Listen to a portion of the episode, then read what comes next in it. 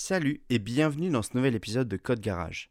Je m'appelle Nicolas Brondin-Bernard et aujourd'hui, on va se poser une grande question, ou plutôt on va répondre à cette question. Et c'est quelle est la différence entre une bibliothèque et un framework?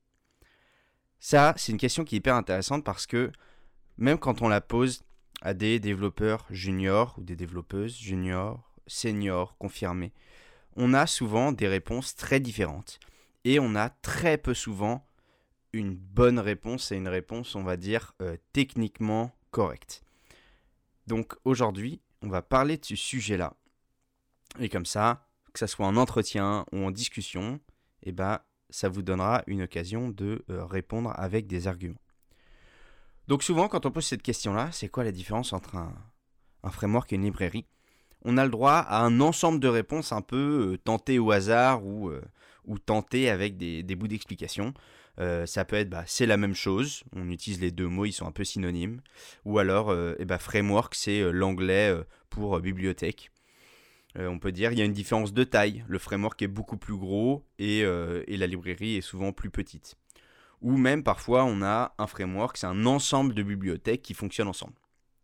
Alors on pourrait presque croire que la définition euh, exacte se cache un petit peu euh, là-dedans, ou peut-être que euh, ce serait un mix de ces réponses-là.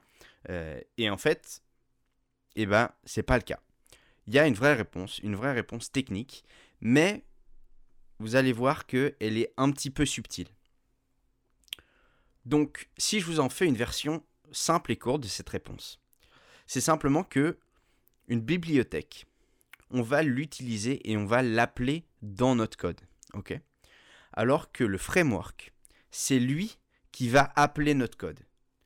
J'espère que vous avez bien la subtilité. En gros, on peut dire que leur fonctionnement, il est un petit peu inverse l'un de l'autre.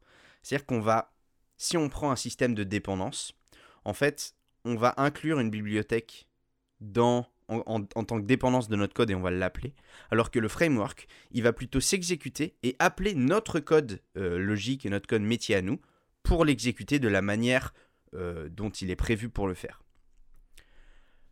En français, on traduit le mot framework par un cadre applicatif, parce que c'est son but. Il donne un cadre, il donne une organisation, un squelette, une méthode de travail. La librairie, ou plutôt la bibliothèque de son côté, elle, elle offre des fonctionnalités qui sont souvent décorrélées les unes des autres. Et elle n'offre pas spécifiquement de cadre de travail. Là où il faut faire attention, c'est que même si cette définition, elle est techniquement valide, et c'est techniquement celle qu'on voudrait retenir, et euh, eh ben le mot framework, il est plus attractif et il est synonyme de sérieux. Il est synonyme un petit peu d'un côté marketing. Et aujourd'hui, tous les outils se déclarent comme étant des frameworks, même si leur fonctionnement en vrai ressemble plutôt à, celui d'une bibliothèque dans la plupart des cas.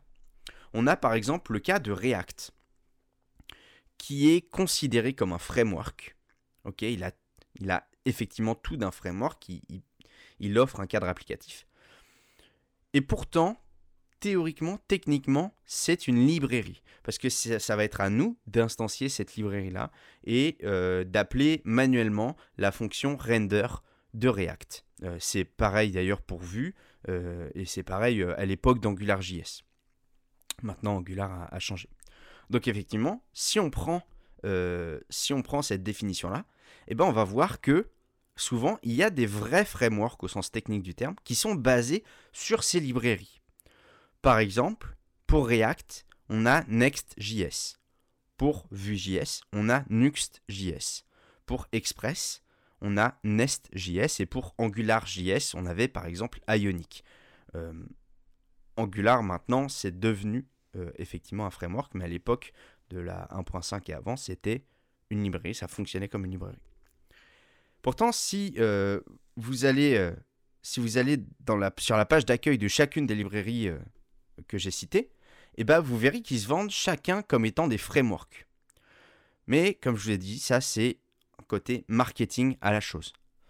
Maintenant, est-ce que c'est vraiment grave de les citer en framework? Non, absolument pas. Parce qu'effectivement, le côté technique en disant c'est nous qui appelons le code de la librairie, eh ben c'est vrai pour React, c'est vrai pour Vue, mais il y a quand même de bonnes parties où c'est le cycle de vie des composants euh, ou des choses comme ça qui vont euh, appeler notre code logique à nous.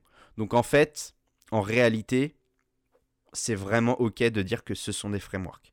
Mais si jamais vous voulez creuser un petit peu le sujet et avoir plus de détails, je vous mets un article, euh, dans les notes de l'épisode euh, qui est euh, sur le site de O'Reilly, donc un gros éditeur de livres notamment techniques, et qui explique exactement pourquoi React est une librairie. Alors c'est en anglais, mais l'article est vraiment très intéressant et je vous conseille de le lire.